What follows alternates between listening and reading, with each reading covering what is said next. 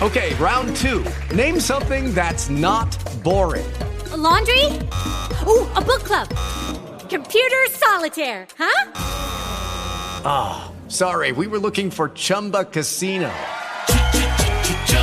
That's right. ChumbaCasino.com has over 100 casino style games. Join today and play for free for your chance to redeem some serious prizes. ChumbaCasino.com. No purchase necessary. Full prohibited by law. 18 plus terms and conditions apply. See website for details.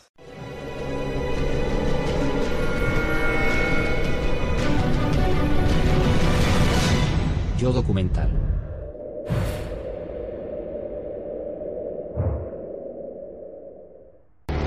El devastador ataque sorpresa de Japón a la flota del Pacífico en Pearl Harbor lleva a Estados Unidos a la guerra contra las potencias del eje.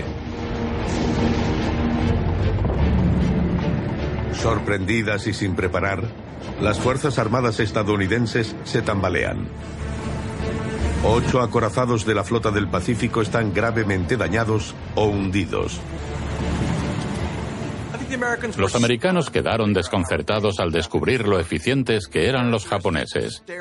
El estereotipo característico que tenían de los japoneses, de tipos bajitos con dientes de conejo no muy inteligentes, quedó borrado de golpe después de Pearl Harbor. Los japoneses tenían superioridad cuando comenzó la guerra, tanto en número como en calidad. Estados Unidos no era una gran potencia militar en los años anteriores a la Segunda Guerra Mundial. Tenía el decimoséptimo ejército más grande del mundo cuando estalló. Incluso se preguntaba si la Armada era un arma de guerra práctica. Estados Unidos partía desde el pozo, por así decirlo. Tras la humillación del ataque a Pearl Harbor, un nuevo hombre es puesto al mando de lo que queda de la flota del Pacífico. Su nombre es Chester W. Nimitz. Nimitz toma el mando de la flota del Pacífico tras Pearl Harbor y se encuentra un puerto humeante. Lleva botas altas, pasea entre los barcos dañados que tratan de reparar y los hombres están hundidos. Todos se sentían muy mal. Debimos estar preparados, debimos haberlo esperado, debimos haber luchado mejor. Es terrible. Y entonces llega Nimitz con una gran capacidad para inspirar, no con brusquedad, sino de forma tranquila, empatizando y con mentalidad de equipo. Al mismo tiempo era una persona que se arriesgaba por instinto, un militar con gran determinación y ambición. El almirante Nimitz tiene ante sí una tarea enormemente difícil. Los japoneses recorren el Pacífico sin control, ocupando territorios casi a su antojo. Y Nimitz en ese momento solo tiene cuatro naves para intentar detenerlos de forma eficaz. Los portaaviones Lexington, Hornet, Enterprise y Georgetown. El gran problema de Nimitz es que no puede dejar que los japoneses hagan lo que quieran. Los debe mantener a raya, pero también proteger los activos que tiene. No puede permitirse el lujo de perder acorazados, a menos que cause pérdidas mayores a los japoneses. Ese es el equilibrio que debe mantener. Pero los jefes de Nimitz en Washington tienen escasa simpatía por su situación. El presidente Franklin Roosevelt quiere una operación que acapare titulares lo antes posible. Franklin Roosevelt es un político nacional. Era comandante en jefe cuando el ataque a Pearl Harbor y lo último que quiere es no responder. No quiere que las Fuerzas Armadas estadounidenses parezcan estar escondidas o pasivas. Supuestamente Roosevelt dijo, digan a Nimitz que salga de una vez de Pearl Harbor y no vuelva hasta que gane la guerra. El plan ideado en Washington es el bombardeo de la capital de Japón, Tokio, dirigido por el coronel James Doolittle. Pero los aviones de Doolittle solo pueden despegar dentro de aguas japonesas desde uno de los pocos portaaviones operativos del almirante Nimitz. Nimitz sabe que el ataque es meramente simbólico y arriesgado. Los pesados bombarderos de Doolittle ni siquiera están diseñados para la pista de un portaaviones. A Nimitz se le ordenó esta operación le gustara o no. Un apostador profesional hubiera dudado de si era posible tener éxito. Estaba claro que para los tripulantes sería una misión solo de ida. El plan es despegar desde la cubierta de un portaaviones, bombardear Tokio y aterrizar en aeródromos seguros de China. Se trata de una operación extremadamente audaz. Cuando el primer bombardero del coronel Doolittle sale de la cubierta de vuelo, hay un momento en el que se hunde por debajo de la proa y parece que está a punto de zambullirse en el mar por el peso de las bombas. Luego se levanta a duras penas y se eleva sobre el horizonte.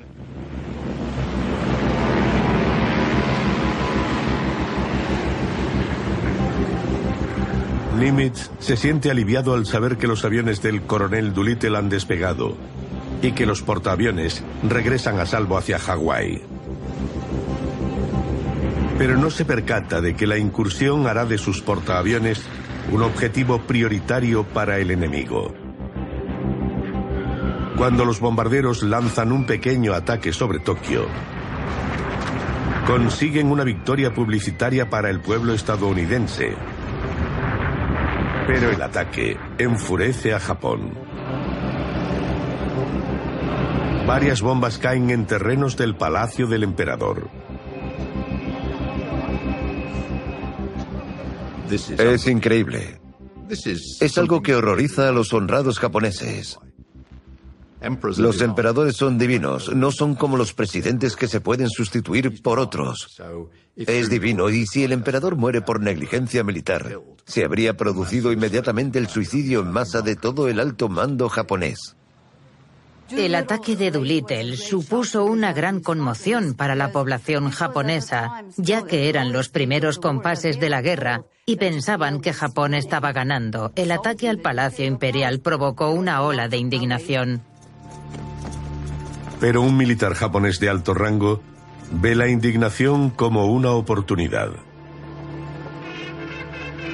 Desde Pearl Harbor, el comandante en jefe de la flota combinada, el almirante Isoroku Yamamoto, sostiene que la flota de portaaviones norteamericanos debe ser atacada y destruida. Yamamoto libra una burocrática batalla de recursos para continuar la ofensiva naval y acabar con la flota estadounidense. Ahora con el ataque, los americanos le han dado argumentos suficientes. El hecho de que la incursión de Doolittle partiera desde los portaaviones frente a las costas de Japón dio un gran empuje al argumento de Yamamoto de que la flota estadounidense del Pacífico debía ser destruida totalmente para que Japón estuviera a salvo. Hay que recordar que hombres como Yamamoto pertenecen a la primera generación del Japón post-samurai, así que están emparentados con los líderes guerreros de un país medieval. No piensa que basta con atacarlos, quiere eliminarlos, asegurarse de que no puedan hacer nada más. Todo el ejército japonés está ahora respaldando al almirante Yamamoto. Su plan es atraer a los portaaviones americanos fuera de su base en Pearl Harbor para una batalla naval decisiva que acabará por completo con la flota del Pacífico de Nimitz. Y para atraerlos a la batalla, decide invadir un pequeño atolón estadounidense en mitad del Pacífico. Para los americanos, Midway es un valioso aeródromo avanzado y base de repostaje. Los japoneses ven su ataque a Midway como un cebo. Harán que los americanos envíen a los portaaviones desde Pearl Harbor. Así, cuando acudan a defender Midway, quedarán sorprendidos por una flota japonesa mucho mayor. En Midway están tendiendo una trampa y es muy potente.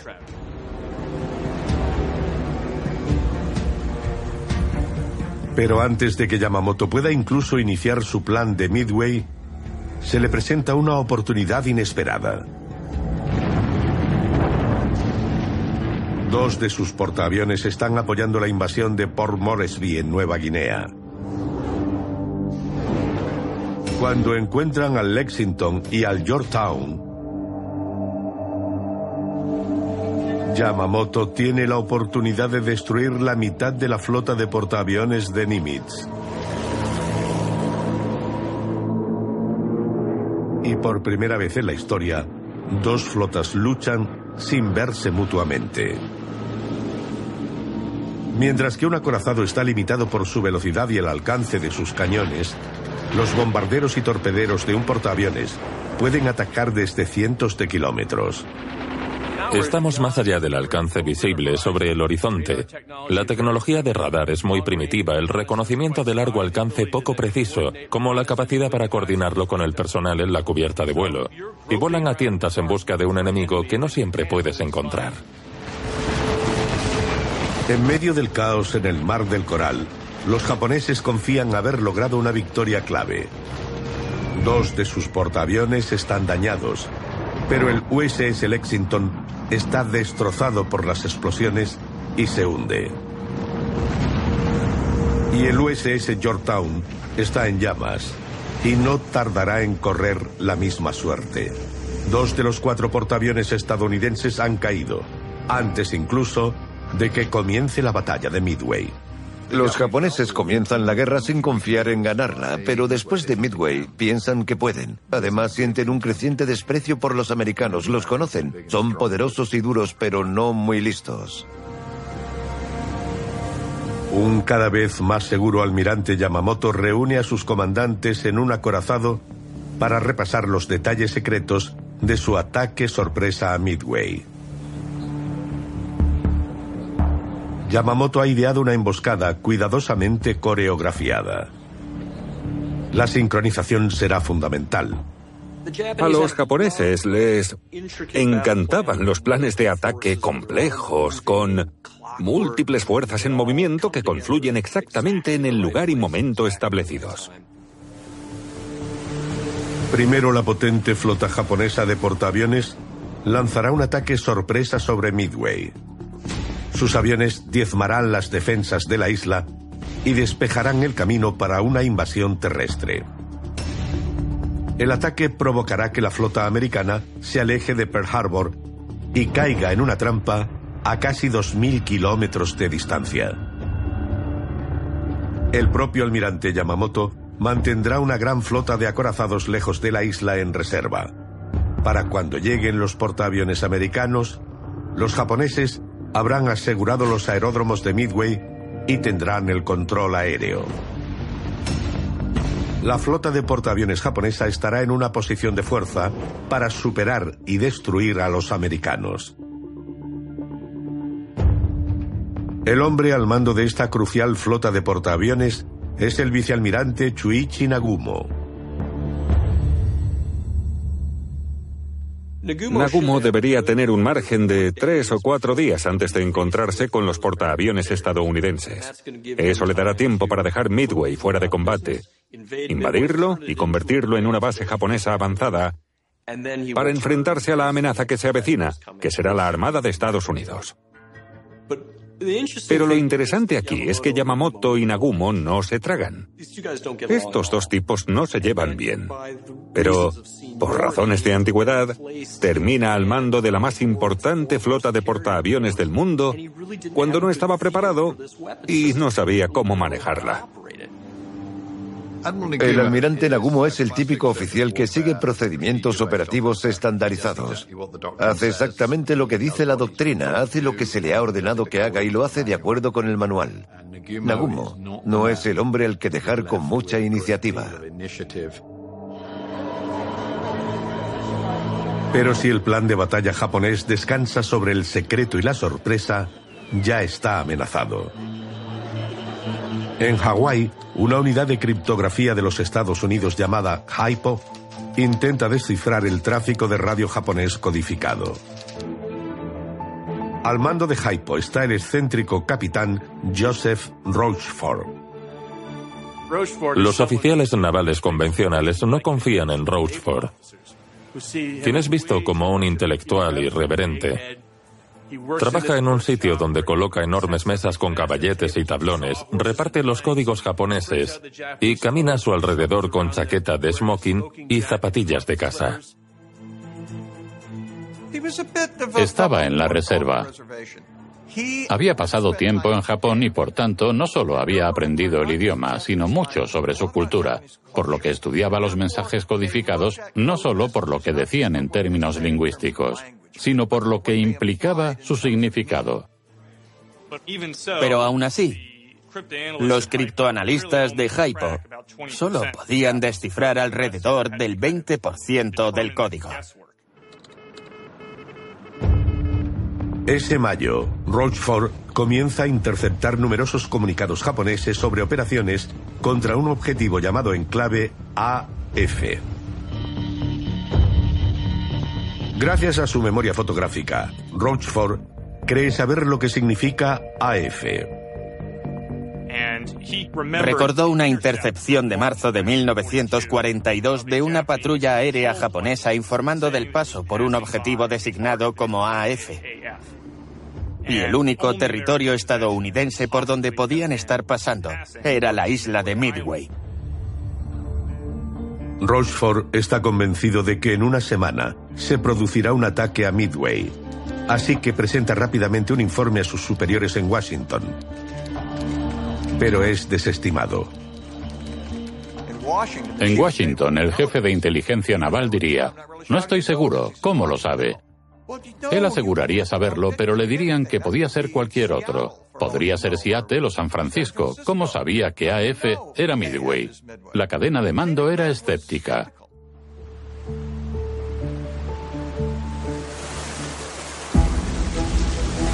Amanecer del 4 de junio. La flota japonesa de portaaviones se encuentra a 400 kilómetros de Midway. Su comandante, el almirante Nagumo, está en posición para iniciar el ataque a la isla. Si nos fijamos en la flota japonesa invasora en la isla Midway, queda claro que tienen ventaja, con cuatro portaaviones cargados con las mejores aeronaves. Las tripulaciones están muy preparadas, han combatido en Pearl Harbor y en el Mar del Coral, por lo que Estados Unidos se va a encontrar a un enemigo formidable. Los cuatro portaaviones japoneses coordinan el lanzamiento masivo de aviones de ataque.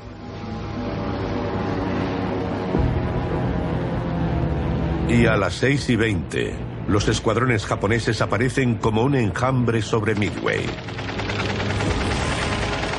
El prestigioso director de cine John Ford está destinado en la isla y logra filmar el ataque. Este es el único material que quedará de la batalla de Midway.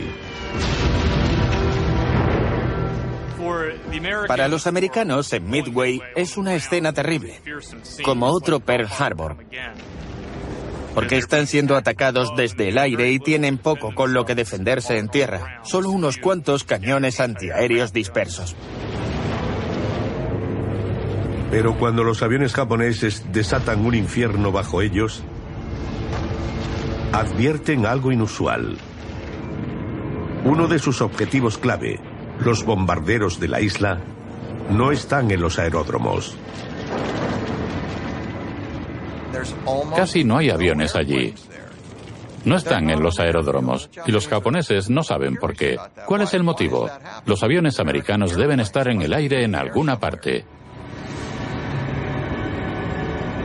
Esa mañana, las cámaras de John Ford captaron el momento en que despegaban los bombarderos americanos. Y ahora aparecen sobre la flota de portaaviones japonesa. Parece que el plan de Nagumo de sorpresa total ha fracasado. Debió ser un espectáculo y un gran problema para Nagumo. Midway no parecía la zona tranquila que habría supuesto. En la contraofensiva se encuentran los bombarderos de gran altura B-17 que no se han probado en la guerra naval. Los japoneses se han dado cuenta de que las bombas tardan mucho tiempo en bajar 6.000 metros hasta donde está el barco. Por tanto, lo que hacen es observar el avión. Y en cuanto lance las bombas, girar bruscamente el barco. Las fotografías son bastante aclaratorias. Alrededor de estos barcos japoneses hay enormes columnas de agua formadas por 8 o 10 bombas que caen muy cerca.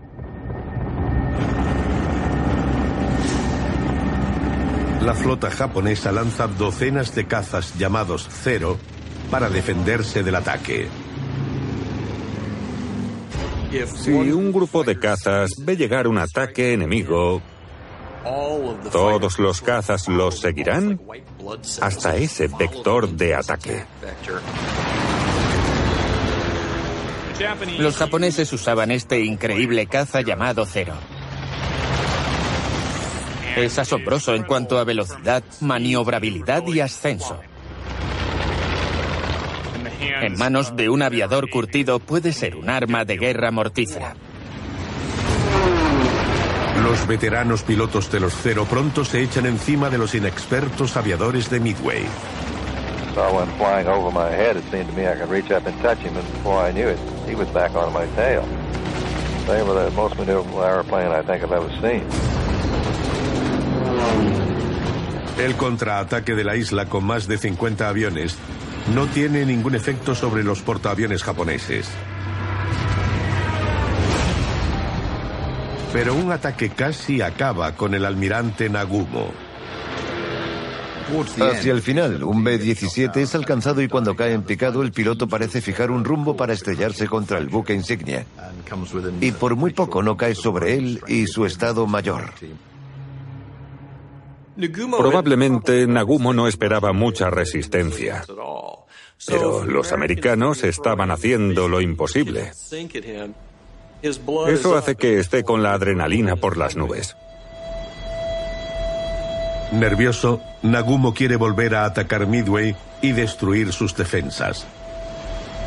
Pero los bombarderos que le quedan a bordo están armados con torpedos para atacar a barcos. Así que Nagumo ordena cambiarlos por armas de ataque a tierra, lo que retrasará el comienzo de la acción. Esto no es algo que ocurre por arte de magia. Suponen entre 90 minutos y dos horas de trabajo hacer el cambio de armas de ataque naval a las de ataque a tierra. No tiene una fuerza de ataque disponible durante unas horas. Así que, una vez que Nagumo da esa orden, queda expuesto.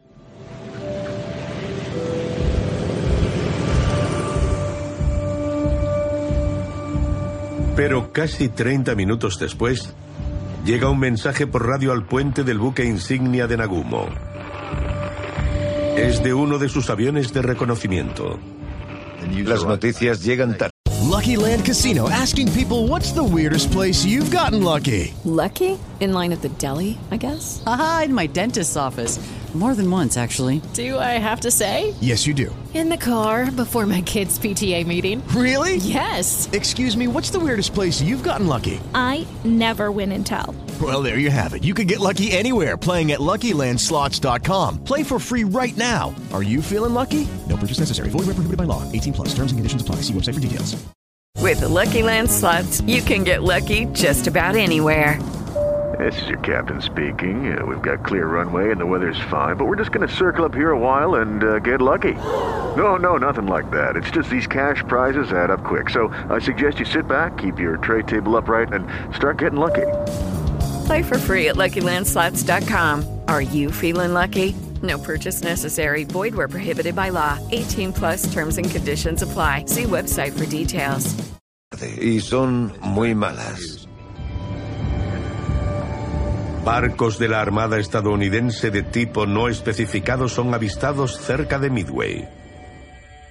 Ese mensaje de radio procedente del avión de reconocimiento que llegó a las 7.40 hizo que el estómago de Nagumo diera un vuelco.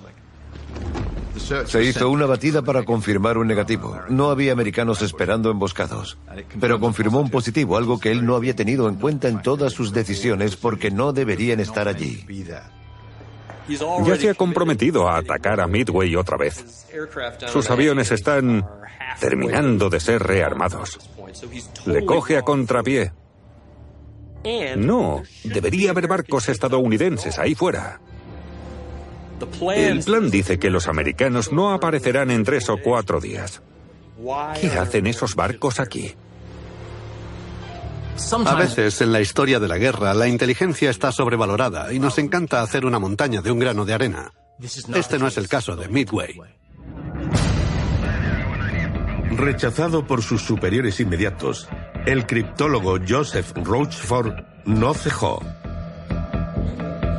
y logró llegar hasta el almirante Nimitz. Rochford expone su intuición de que la flota japonesa se prepara para atacar un lugar llamado en clave AF. Nimitz escucha, pero necesita confirmación de que el objetivo es Midway. Admiral Nimitz naturally wanted to know positive and beyond doubt what place AF represented. Since we had no proof, Joe and I agreed we should entice the enemy by radio deception to furnish such proof if possible. Midway envía un falso mensaje de emergencia informando de un fallo en su desalinizadora de agua. Más tarde, ese mismo día, la inteligencia americana intercepta un mensaje japonés que dice que AF tiene falta de agua. Rochford ya tiene pruebas de que AF es Midway. Dijeron, Eureka, lo tenemos. Ahora ya puede entender su propia trampa a los japoneses en Midway. You can imagine Admiral Nimitz's delight when I showed him the above decrypted translated message and allowed him to prepare his warm reception for those visitors in early June. Casi se le puede ver metafóricamente acariciándose la barbilla y diciendo, Juego, vamos.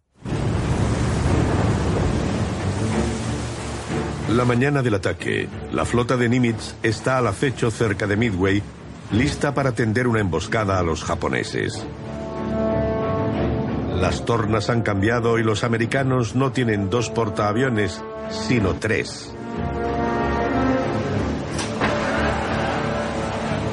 El USS Yorktown, que los japoneses creían haber destruido en el Mar del Coral, surcaba el océano. Contra todo pronóstico, el casco en llamas ha regresado a Pearl Harbor para repararlo. Los arquitectos navales dicen necesitar de tres a seis meses para tenerlo listo para zarpar. Nimitz lo mira con frialdad y dice, tienen tres días. Debo tenerlo listo para el combate en tres días. Y vaya si lo tuvo. Nimitz dispone ahora de tres portaaviones y la propia isla, un portaaviones insumergible, para enfrentarse a los japoneses. Y la ventaja de la sorpresa significa que podrá atacar primero. Every time you had steak and eggs on the aircraft carrier, you knew that was going to be a rough, rough day. And that morning they gave us uh, steak and eggs.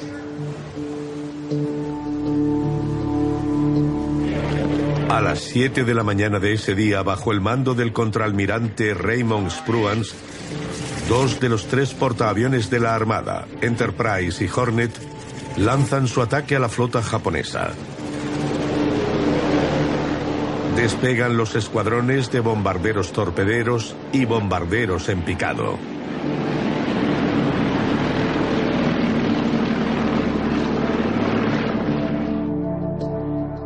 Mientras tanto, el almirante Nagumo sigue lidiando con la noticia de que la flota americana ya está en Midway. Ahora se plantea qué hacer.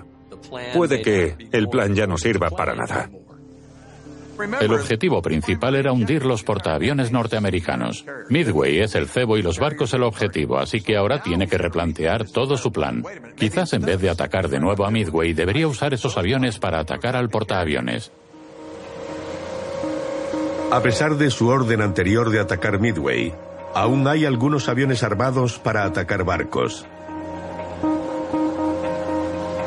Pero según la doctrina japonesa, solo se debe atacar con un grupo de aviones totalmente coordinado.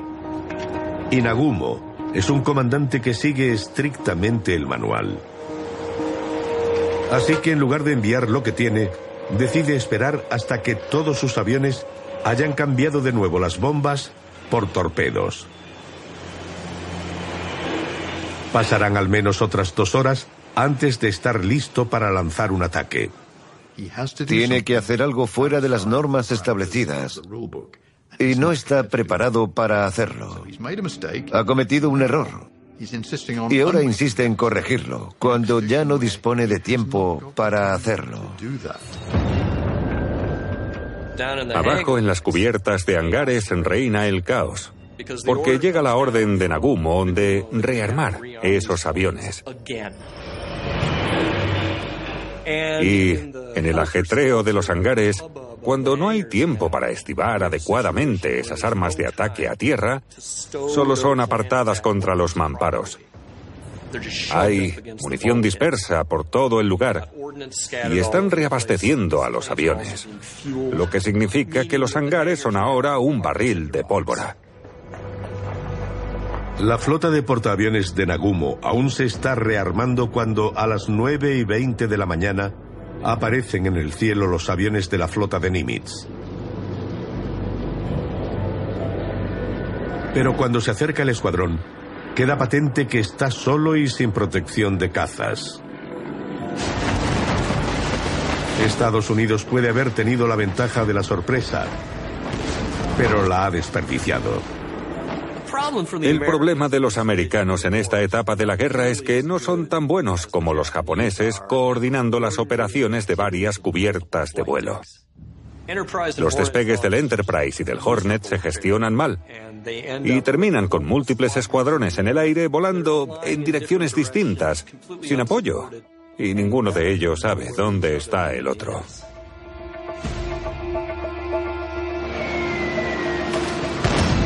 El primer escuadrón en llegar es de bombarderos torpederos. Estos torpederos son lentos, no están bien armados y se enfrentan a ceros con una ventaja de velocidad de más de 300 kilómetros por hora. Es como si los cazas los vieran a cámara lenta o incluso parados.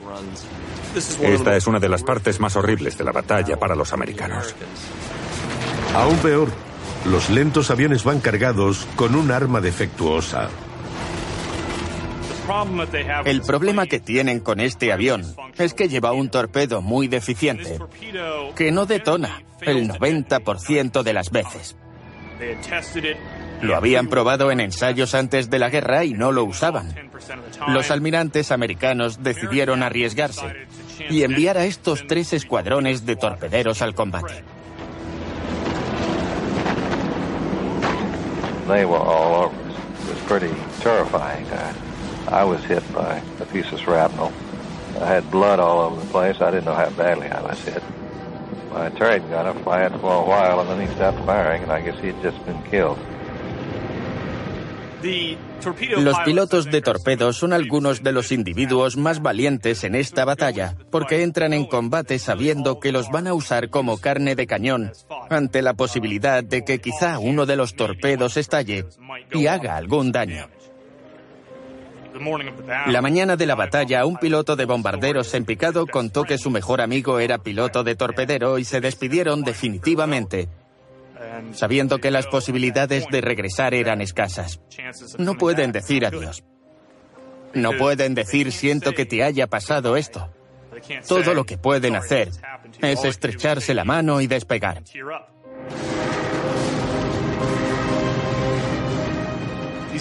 Estas muertes son terribles, ya que cuando esos aviones son alcanzados, estallan en enormes bolas de fuego. El combustible se esparce por todas partes, así que no es una forma apacible de irse. Tener el valor de enfrentarse a la muerte, sabiendo que tienes pocas posibilidades de éxito, es una cualidad humana difícil de imaginar.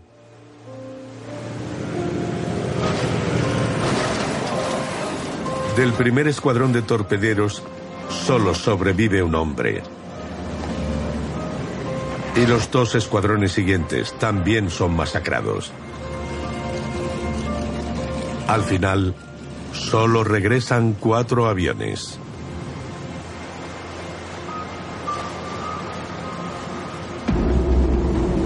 Las esperanzas de Estados Unidos recaen solamente en sus bombarderos en picado. Pero hasta ahora no se les ha visto.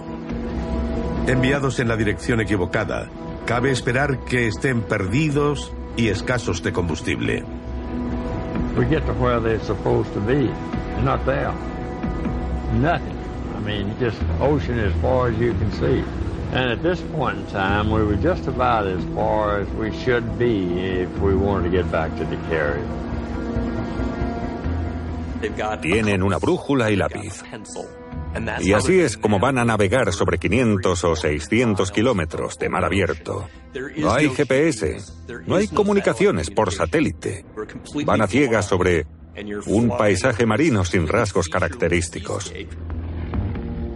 Están solos ahí fuera, en medio del mar, intentando deducir dónde irían si fueran la flota japonesa, qué dirección tomar, esperando encontrar algo que te conduzca a esos barcos. El almirante Nagumo ve que la batalla cambia espectacularmente a su favor. Nagumo ve que la amenaza de los torpederos que les habría hecho mucho daño ya no existe, han sido destruidos. Ahora pueden seguir con el plan trazado, pueden terminar sus preparativos y acabar con el enemigo. Los americanos han fracasado. En breve los aviones de ataque de Nagumo estarán armados con torpedos y los cuatro portaaviones podrán lanzar un ataque concentrado contra los americanos. Habiendo malogrado su ventaja, la flota de portaaviones del Pacífico de Nimitz se enfrenta a la destrucción total. Es la Armada de Estados Unidos. No hay reserva. Si pierden en Midway, es la última oportunidad para los americanos de controlar a los japoneses y evitar que sean invencibles. Pero la batalla de Midway dará un último giro. A las 10.25 de la mañana, el 4 de junio de 1942, los japoneses estaban ganando la guerra del Pacífico y cinco minutos después la balanza se inclina completamente hacia el otro lado. Es raro encontrar un momento de la historia en el que se produzca un vuelco tan rápido y decisivo en tan poco tiempo. La batalla cambia con un increíble golpe de suerte. A lo lejos, el líder de un escuadrón de bombarderos americanos perdido ve algo inusual en la distancia. Sobre el horizonte, los pilotos americanos ven un arco iris gigante. Es un espectro de color que proviene de la columna de vapor de un solitario destructor japonés, el Arashi. El destructor japonés está solo, sin portaaviones a la vista. Pero a pesar de la peligrosa escasez de combustible, el líder del escuadrón decide jugársela y seguir la estela del barco. Cuando tu capitán McCluskey gira el avión y extiende la búsqueda, sabes lo que te está pidiendo. Está pidiendo que sigas volando con él, que te arriesgues a un aterrizaje en el mar.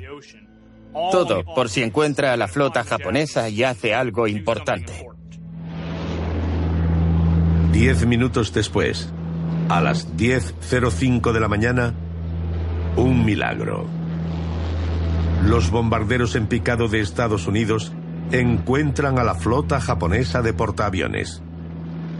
Debió ser una visión increíble.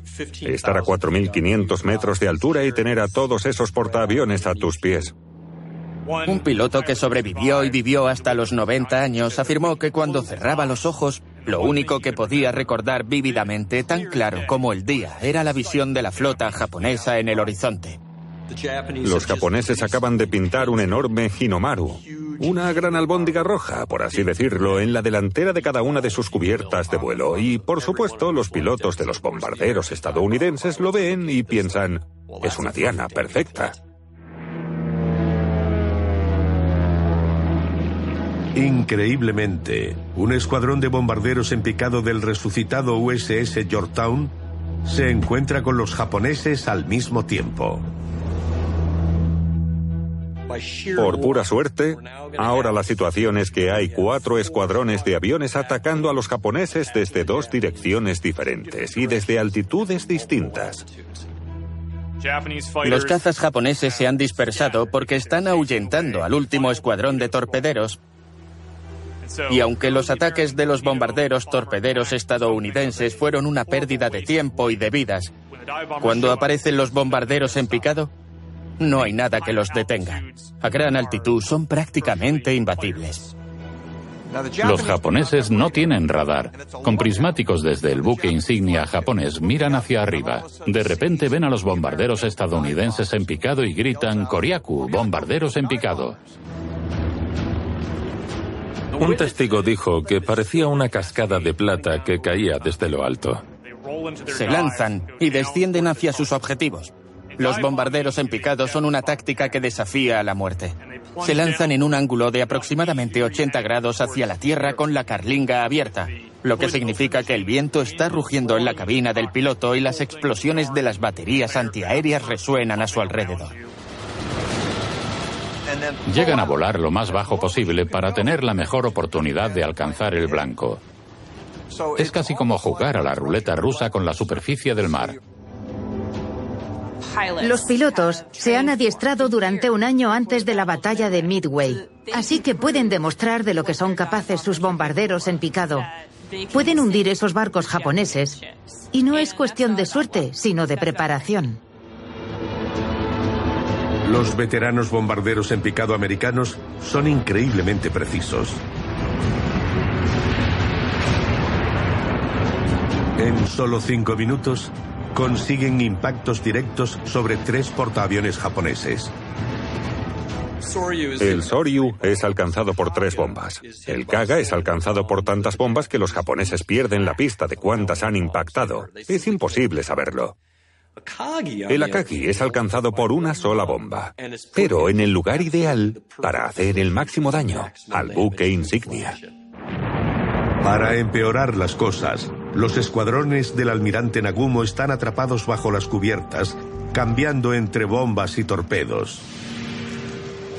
Piénsenlo un segundo. Es un cajón metálico lleno de aviones con combustible y bombas por todo el perímetro. Ahora bombas de 500 kilos de alto explosivo atraviesan la cubierta de vuelo de madera y detonan. Debió ser como una explosión solar. Mueren decenas de tripulantes de cubierta. Las cubiertas se cubren de combustible ardiendo. Es un holocausto dantesco. Tres de los cuatro portaaviones japoneses, centro neurálgico de la Armada Imperial, son destruidos por el fuego y las explosiones. Even when I got 10 or 20 miles away, I could see items of the ship blowing up in the air, a thousand feet high. They were like a haystack on fire. En cuestión de minutos, la batalla de Midway se ha vuelto en su contra. Un aturdido almirante Nagumo tiene que abandonar su buque insignia en llamas. Y los Cero se ven obligados a aterrizar en el mar. Pero a pesar de la destrucción, los japoneses no se rinden. Tienen una última oportunidad. El único portaaviones que les queda, el Hiryu, lanza un ataque. El líder del escuadrón que despega del Hiryu sabe que su avión está dañado y que no tiene combustible para atacar a los estadounidenses y volver. Pero despega de todos modos.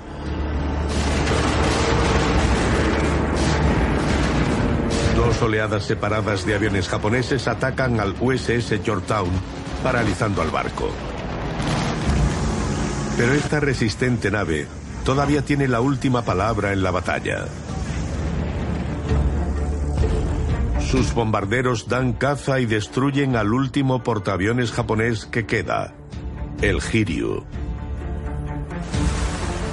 Varado a más de 500 kilómetros de distancia, en un lento acorazado que ya no puede participar en la batalla, el almirante Yamamoto finalmente se da cuenta de la emboscada americana.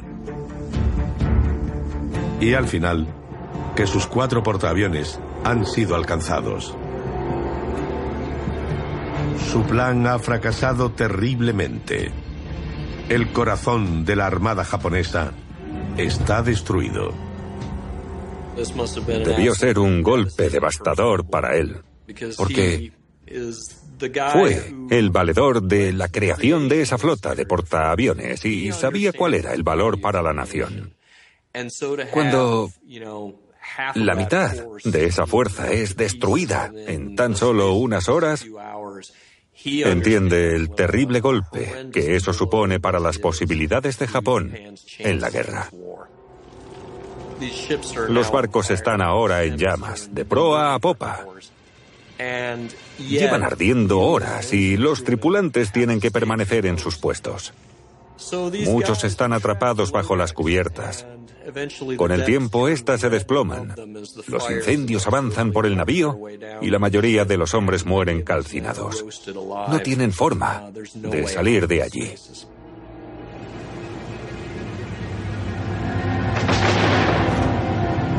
Cuando las dos flotas se retiran de la monumental batalla de Midway, la verdadera dimensión y el coste humano de la batalla comienza a hacerse evidente. Más de 3.000 militares japoneses y americanos han muerto en el transcurso de un día. Todo comenzó a desmoronarse cuando los miembros de los otros escuadrones ven las salas vacías donde habían estado sus amigos y su ropa colgando en las perchas. Ese es el auténtico ambiente de desolación que existe cuando termina la batalla. Los almirantes americanos y japoneses deben hacer examen de conciencia. Nimitz reconoció que si no hubiera sido por una serie de hechos fortuitos en mitad de la batalla, pudo haber regresado a Pearl Harbor con el rabo entre las piernas. Judy was boring. Hello. Then Judy discovered ChumbaCasino.com. It's my little escape. Now Judy's the life of the party. Oh, baby, Mama's bringing home the bacon. Whoa, take it easy, Judy. The Chumba life is for everybody. So go to ChumbaCasino.com and play over 100 casino style games. Join today and play for free for your chance to redeem some serious prizes. ChumbaCasino.com. No purchase necessary. Void where prohibited by law. 18 plus terms and conditions apply. See website for details. Nagumo y su Estado Mayor vuelven casi como refugiados a Tokio.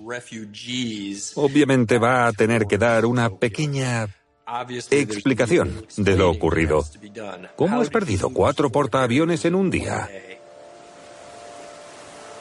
Los japoneses comienzan a difundir información falsa sobre la batalla. No le dicen al pueblo que han perdido. Encubren el resultado durante un tiempo. Pero no puedes deshacerte de un tipo como Yamamoto, el equivalente naval a una estrella de rock, sin que la gente sospeche. Dedica tiempo a contestar a niños en edad escolar. Perder la batalla no significa que puedas deshacerte de Yamamoto. Lo mantienen en su puesto. De hecho, muchos de los oficiales responsables de ese desastre conservan su puesto como parte del engaño al pueblo japonés. La victoria americana en Midway acaparó los titulares en Estados Unidos.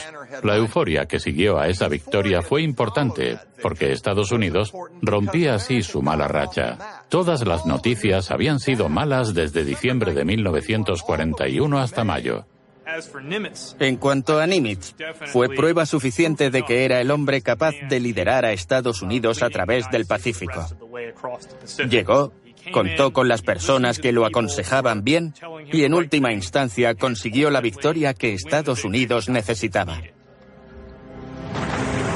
Pero solo dos meses después, los marines de Nimitz están librando brutales combates en tierra intentando desalojar a los japoneses de Guadalcanal, en las Islas Salomón. Después de Midway, los americanos se encuentran con todas esas cadenas de islas fortificadas, las Gilbert, las Carolinas, las Marshalls, las Marianas. Nimitz se fija en esa zona estratégica después de Midway. Es tan difícil como lo fue después de Pearl Harbor. De alguna forma tendrá que llegar a Japón e imponer la voluntad de Estados Unidos, pero ¿cómo hacerlo?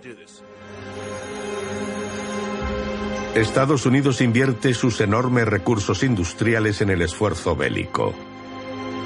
En 1943, Estados Unidos está fabricando un nuevo portaaviones de última generación al mes, creando una flota de más de 90 unidades.